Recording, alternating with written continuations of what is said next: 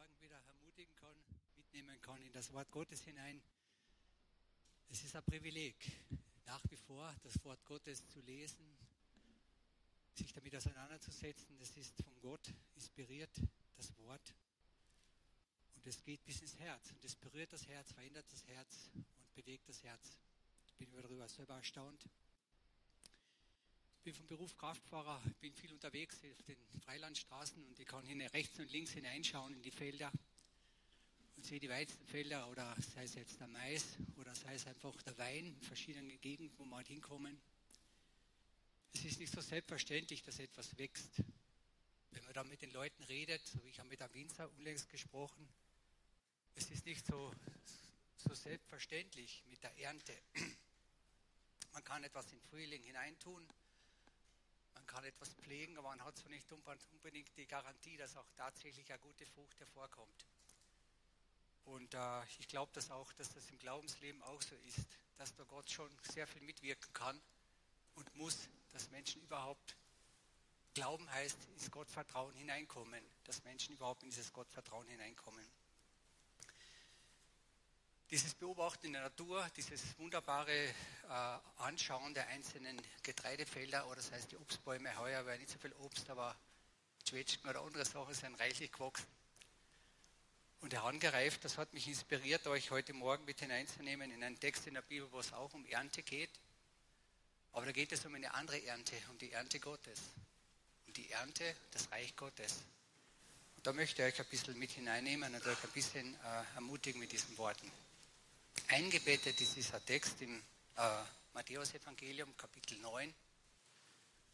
Wir schauen uns die Verse an, von 35 bis 38 sind wenige Verse, aber ich glaube, es sind Verse, von denen wir wirklich sehr, sehr viel lernen können, für wie man den Glauben teilen kann, leben und teilen kann. So habe ich die Predigt mal überschrieben, den Glauben leben.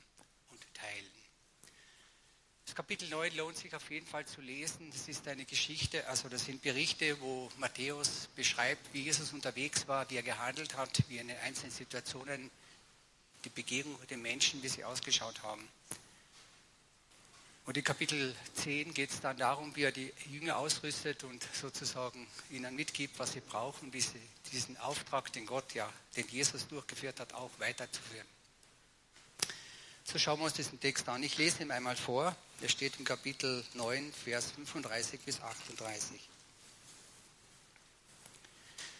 Und Jesus ging umher in alle Städte und Märkte, lehrte in ihren Schulen und predigte das Evangelium von dem Reich und heilte allerlei Seuche und allerlei, allerlei Krankheit im Volk. Und da er das Volk sah, jammerte es ihn derselben, denn sie waren verschmachtet und zerstreut wie Schafe, die keinen Hirten haben. Da sprach er zu seinen Jüngern, die Ernte ist groß, aber wenige sind der Arbeiter. Darum bittet den Herrn der Ernte, dass er Arbeiter in seine Ernte sende. Mit diesen wenigen Worten aus dem Matthäusevangelium, das möchten wir heute Morgen anschauen, darüber wollen wir nachsinnen. Ich möchte dich wirklich bitten, lass dich ein auf dieses Wort Gottes. Hab Mut, dich zu öffnen. Und vielleicht ist das eine oder andere für dich dabei, dass du dich neu aufmachst, diesen Auftrag, diese Ernte Gottes da mitzuwirken. Ich finde es interessant, da steht, Jesus ging umher. Also Jesus ging umher. Er hat sich sozusagen nicht im Kreis gedreht, gell? können wir lesen, Jesus ging umher. Er war in Bewegung, er hat sich wirklich sozusagen bewegt. Und äh, das ist etwas ganz Entscheidendes, glaube ich, für für, wenn wir Glauben teilen wollen, dass wir uns bewegen, dass wir unterwegs sind. Und da heißt es, wohin ist er gegangen? Er ist in eine Stadt gegangen. Was ist in einer Stadt? In der Stadt gibt es ganz viele, was gibt es dort viele? Menschen. Wunderbar. Man kann da schon sehen, mit diesen einen Worten, dass es Gott wichtig war, mit Menschen in Berührung zu kommen. Jesus hat sich aufgemacht, mit Menschen in Berührung zu kommen. Und er ist dorthin gegangen, wo viele Menschen sind, also in Städte und auch auf Märkte. Märkte war wahrscheinlich die Landbevölkerung, wo Menschen ihre Waren gebracht haben. Jesus war sein Anliegen, so viel wie Menschen, so viel wie möglich Menschen zu erreichen mit dem Evangelium. Da können wir lesen, er lehrte in ihren Schulen. Ich habe das interessant gefunden, dass da steht, Jesus lehrte in ihren Schulen. Ich glaube, dass Jesus sich aufgemacht hat, Weltanschauungen, gewisse religiöse Ansichten hinzuhören. Dass er sich gefragt hat, was wird gelehrt, was geben Sie weiter, was ist Ihnen wichtig. Und dann hat er ergänzt. Dann hat er ergänzt, wo er den Eindruck gehabt hat, da müsste ich Ihnen noch was erzählen. Jemand, der Lehrer ist, der weiß, dass für Lehren hat es, braucht es auch, dass jemand zuhören kann. Es reicht nicht nur etwas weiterzugeben, sondern da braucht es auch die Fähigkeit, etwas so weiterzugeben, dass die Zuhörer etwas lehren, lernen, lernen. Stell dir vor, du bist der Lehrer in der Schule, unterrichtest und keiner lernt was. Aber hier können wir lesen, auch in Kapitel 9, dass viele Jesus nachgefolgt sind, dass sie was wissen wollten. Jesus hat auf alle Fälle ein attraktives Leben gelebt. Und er hat gelehrt. Er hat sozusagen eine Sprache verwendet, wo der andere Mensch weitergekommen ist auf dem Weg zum lebendigen Gott. Und das finde ich so ermutigend. Auch, dass ich mich immer wieder frage, wenn ich mit Menschen ins Gespräch komme, wo stehst du? Wo stehst du im Vertrauen Gottes? Was brauchst du noch, um im Vertrauen Gottes tiefer hineinzuwachsen? Und dass wir dann auch immer wieder das Üben und Lernen. Da habe ich von, von, von Jesus wirklich was lernen können, dass er bereit war, sozusagen nicht nur seine Meinung loszuwerden, sondern wirklich hinzuhören. Wo stehst du mit deinem Vertrauen im Leben und im Gottvertrauen?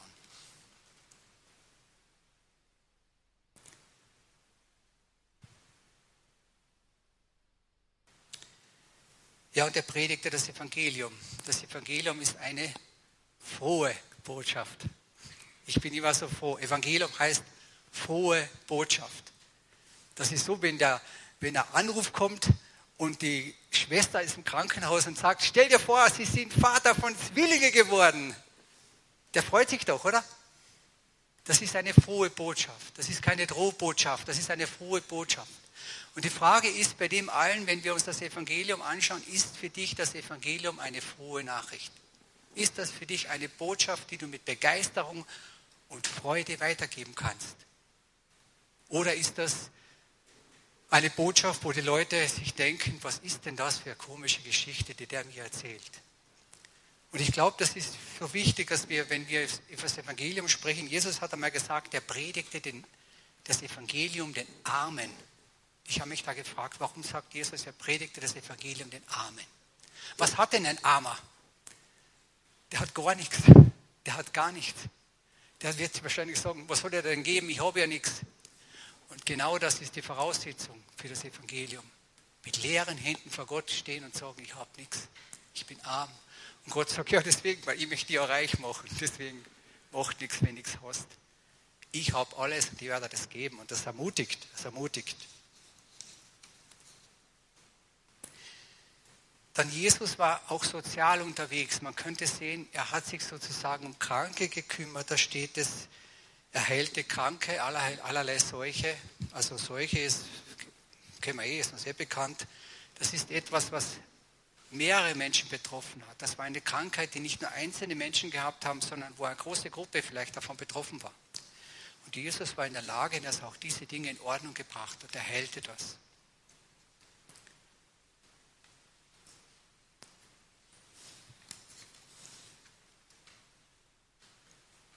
Da lesen wir, und als er das Volk sah, da jammerte es ihn.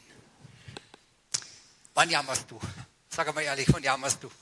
Wenn das Essen versolzen ist, wenn du vor der Kasse stehst und du hast eilig und jemand ist vor dir und dem fällt das Geld auf den Boden runter und der Frau sucht die Brüllen, kennen wir ja all so Sachen. Ne?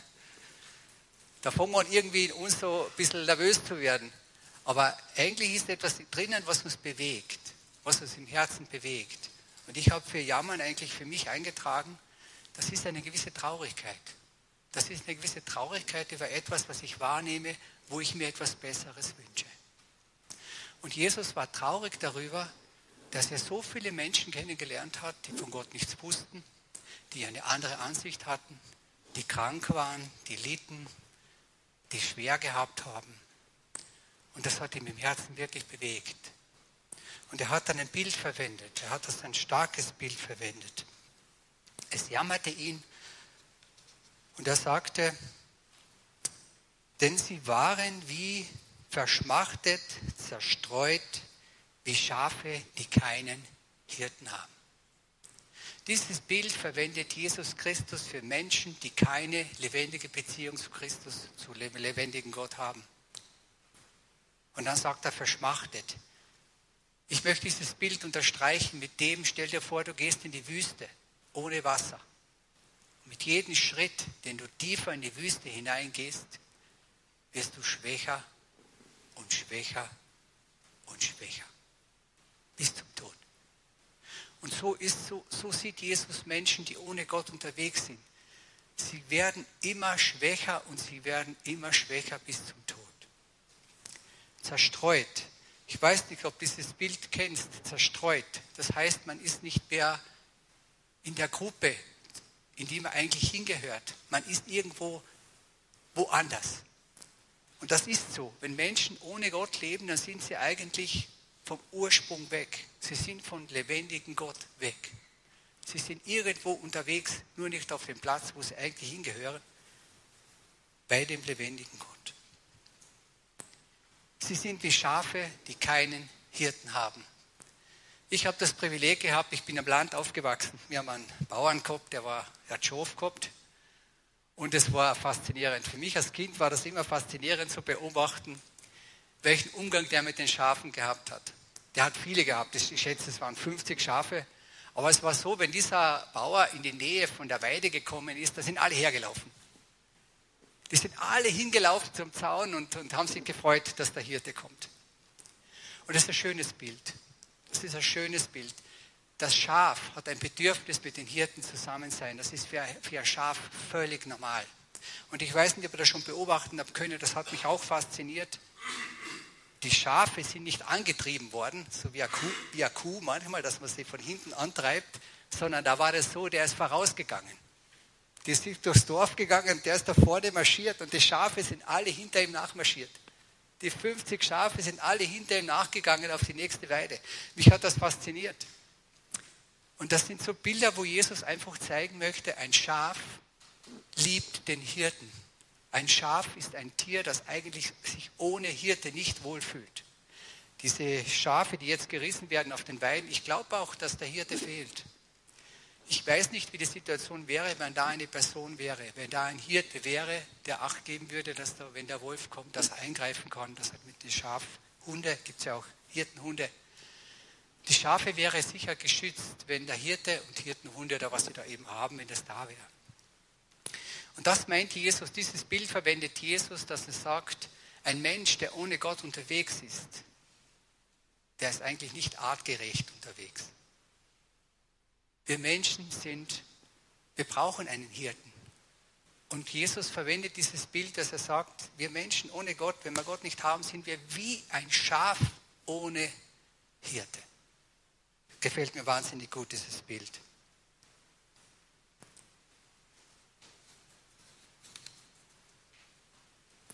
Und dann sagt Jesus ganz was Entscheidendes.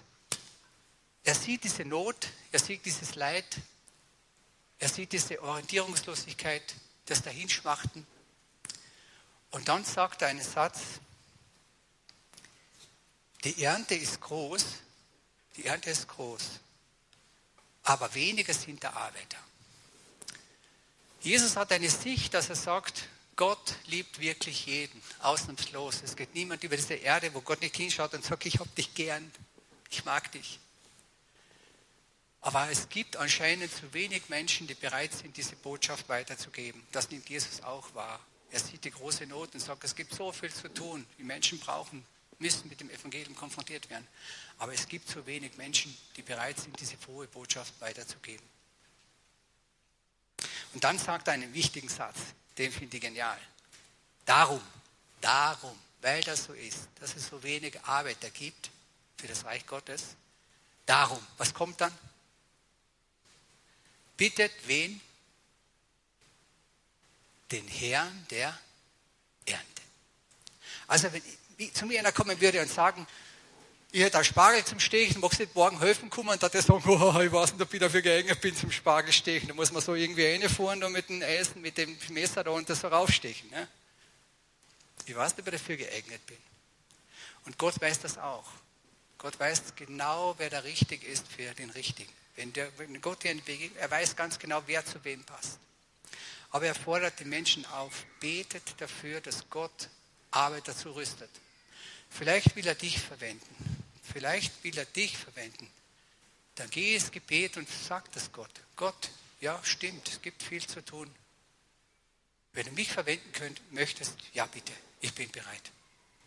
Ich habe so eine Situation gehabt, ich gehe ja gern, bin ja auch einer, der unterwegs ist. Da war ich in der Stadt unterwegs in Klagenfurt mit einem Traktat, gedacht, so eine Broschüre über Gott.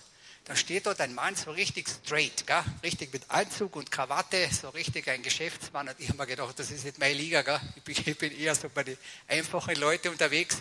Aber ich werde ihm so das Traktat halt hingeben und da werde ich jetzt schnell wieder weglaufen. Ne? So habe ich das versucht. Ne? Ich hingegangen und gesagt, da habe ich was zum Lesen für Sie. Und da wollte ich so weggehen, sage, aber steht denn da drin? Und sage ich, was steht da drin, was soll ich jetzt sagen? Sage ja, es geht um, es geht um, äh, es geht um Gott. Sagt er, Sie, das interessiert mich total. Ich beschäftige mich schon so lange mit dem Thema. Ich lade Sie gerne auf einen Kaffee, wollen Sie mitkommen? Und habe ich gesagt, ja, bitte gerne. Der war vorbereitet, der war vorbereitet. Und Gott hat mich mitverwendet und wir haben, sind weitergekommen. Wir sind einen Schritt weitergekommen. Wenn hier das Reich Gottes ist, da war er ungefähr hier. Und die haben ihn unterstützen können, dass er ein bisschen weitergeht in diese Richtung. Vielleicht kommt noch einer und der wird ihn noch weiterführen und irgendwann einmal ist die Ernte da. Und äh, es macht mir Mut, dass Gott heute noch unterwegs ist, Menschen zu erreichen, die sich aufmachen und ihn suchen. Gott sagt das in seinem Wort, die mich suchen, die werden mich finden. Also man könnte sagen, auf halber Wegstrecke Gott zu begegnen, ist einmal gut. Sich aufzumachen, zu sagen, ich möchte auch Gott begegnen. Und ich kann dir nur sagen, wenn du in die Richtung gehst, dann kommt Gott, kommt Gott dir entgegen, auf jeden Fall.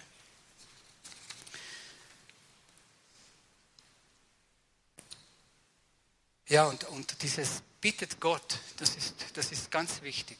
Bittet Gott. Also wenn ich ein Winzer bin und äh, ich habe zu ernten die Trauben, dann braucht es da auch ein gewisses Gespür. Wann ist die Traube reif? Es gibt ja unterschiedliche Trauben. Ne? Es gibt ja welche, die werden ein bisschen früher geerntet. Es gibt welche, die, da muss der Frost drüber gehen. Ne? Da sagt man, da muss warten, bis der erste Frost kommt, dann kann ich die ernten. Gell? Und ich glaube, dass Gott das bei den Menschen auch weiß. Was braucht jemand, um in Gottvertrauen ganz hineinzukommen. Sich ganz auf Gott zu vertrauen. Und darum ist es so wichtig, dass wir da auch beten. Wenn es so ins Gespräch kommt mit den Menschen, dass wir einfach beten, Gott, wo steht der? Bitte hilf mir. Ich kann nur ermutigen, das Gebet kannst du ja immer tun. Du kannst beten für deinen Mann, der nicht gläubig ist, für deine Frau, die nicht gläubig ist. Du kannst beten für deine Kinder, die am Weg sind. Du kannst beten für die Eltern, Geschwister, Onkel, Tanten, Arbeitskollegen. Da liegst du nie falsch. Du kannst beten, lieber Gott, schenk Glauben, schenk Vertrauen in dich. Und wenn du mir gebrauchen kannst, hier bin ich. Das finde ich natürlich auch wichtig, dass du nicht nur sagst, der Nachbar sollte es machen, sondern mach dich auf, sag Gott, ich bin bereit. Aber ich mache die Erfahrung, er schickt dich dorthin, wo du, wo du, wo du richtig bist. Ich habe eine Situation gehabt, ich bin das Auto gesessen, habe gesagt, lieber Gott, ich bin offen für das, ich bin bereit, dir zu dienen, ich trage die Schlüssel beim Auto über und ich fahre jetzt einfach los und da, wo du mich hinführst, da werde ich dann was für dich tun. Gestartet, losgefahren, im Wald eine, ich fahre noch da, mitten im Wald ein Gasthaus, denke mir, ja, da bleibt das Auto stehen, gehen wir mal rein, schauen wir, was passiert. Stehen geblieben, eingegangen, der Wirt drinnen, denke mir, ja, vielleicht muss ich mit dem Wirt was reden oder was. Gell. Sag, was magst du trinken? Dann habe ich gesagt, ja, ich hätte gerne Cola. Ich habe Cola hergestellt, so getrunken. Der Wirt ist verschwunden in die Küche, eine weg war er. Habe ich gedacht, ja, komische Situation, aber ist halt so, ne? gewartet, Cola getrunken. Ich dachte, ja, ist Einbildung ist auch Bildung. Gell? Jetzt werde ich schnell austrinken, dann weggehen. Nicht? Und dann mache ich den letzten Schluck, so kommt dann ein der Tier einer, setzt er sich da neben mir her, sagt er, du, hast du Zeit? Ich sage, ja, ich habe schon Zeit. Ich sage, ich muss dich was fragen. Ich sage, ja, frag einmal. Sagt aber ich bin mir nicht sicher, ob du für das der Richtige bist. Ich sage, das weiß ich auch nicht, aber red einmal. Dann sagt er, ja, es geht um Gott. Ich sage, das ist aber interessant jetzt. Gell? Hat er mir erzählt. Ich muss dir vorstellen, das ist unglaublich. Unglaublich, wirklich. Er hat gesagt, ich bin daheim im Bett gelegen, habe ich geschrien, lieber Gott, wenn es dich gibt, dann zeig mich dir. Ich bin aufgestanden, bin hergekommen ins Gasthaus, jetzt bin ich da. Habe gesagt, wenn ich jetzt wieder hergekommen bin, ich habe Schlüssel übergetragen, bin ich losgefahren. Und jetzt bin ich da. Ja, verstehst du das? Habe ich gesagt, gesagt, ich verstehe das nicht. Habe ich auch einen Schritt weiterführen können. Einen Schritt weiterführen können. Er war mit dem Vertrauen hier. Ich habe das bestätigt und gesagt, bist gut unterwegs, bis ich weiter noch. Und das Tolle beim Ernten, äh, weil der Apfel reif ist, fliegt er runter, oder? Haben wir schon gemerkt, oder? Wenn der Apfel reif ist, fliegt er runter. Da schmeckt das sehr, sehr gut. Es gibt Äpfel, die werden gebruckt, die sind oft noch nicht so reif, die sind dann nicht so gut. Gell? Deswegen brauchst du keine Angst haben, wenn Gott was vorbereitet, wird die Zeit kommen und da wird er reif sein. Und dann, das ermutigt mich, dass Gott die Ernte vorbereitet. Das kann ich ruhig beten, sage ich, lieber Gott, mach das. Ja, das ist voll interessant, diese Sachen.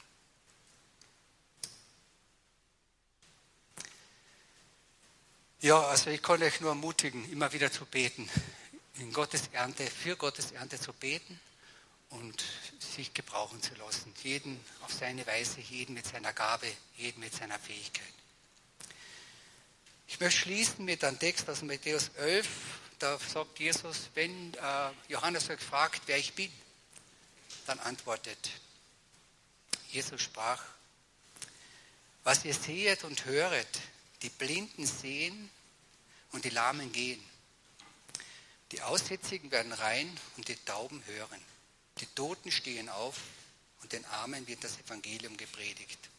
Und selig sind, die sich nicht an mir ärgern. Das hat Jesus getan, das ist Jesus, daran glauben wir, das ist, daran glaube ich heute einmal.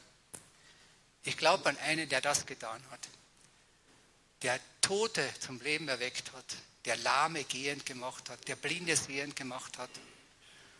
Und das ist für uns so, so kennt ihr jemanden, wo das passiert ist, der blind war und zack, hat er sehen können. Und da ist das, das ist alles passiert. Und das ist hoch faszinierend. Ich habe, ja, das sprengt den Rahmen. Müsst mich persönlich fragen, ich habe einige Geschichten, wo ich gesehen habe, Gott hat angefangen und geheilt. Schwere Traumata, schwere Verletzungen der Seele. Menschen sind zu, zu Christus gekommen und er hat das Stück für Stück, hat er das umgebaut und verändert und geheilt. Das sind Wunder, die sind großartig, geschehen heute noch. Jesus ist in der Lage, auch wenn da steht, Blinde werden sehend. Vielleicht bist du mit Erkenntnisblindheit geschlagen, dass du Dinge nicht erkennen kannst. Gott kann auch das tun. Kann dir die Augen auftun für das Evangelium, für das Wort Gottes. Ja, ich möchte noch beten. Himmlischer Vater, ich möchte dir danken, dass die Ernte groß ist. Das ist deine Zusage. Dass du möchtest, dass alle Menschen gerettet werden und sie zur Erkenntnis der Wahrheit kommen. Du beschreibst das. Du bist der Weg und die Wahrheit und das Leben. Und dafür wollen wir wirklich beten, dass uns das gelingt, dass wir darauf hinweisen können, dass du das bist. Dass du der Weg bist zum lebendigen Gott. Dass du die Wahrheit bist. Du bist die Wahrheit. Und du bist das Leben. Und du schenkst das Leben, das ewig ist. Dafür danke ich dir. Ich bitte dich um deinen Segen und deine Leitung und deine Führung für uns, dass wir unsere Augen öffnen können und dass wir mitarbeiten können, da wo du uns haben möchtest, nach deinem Wohlgefallen. Bitte segne jeden von uns reichlich mit deinem Segen. Amen.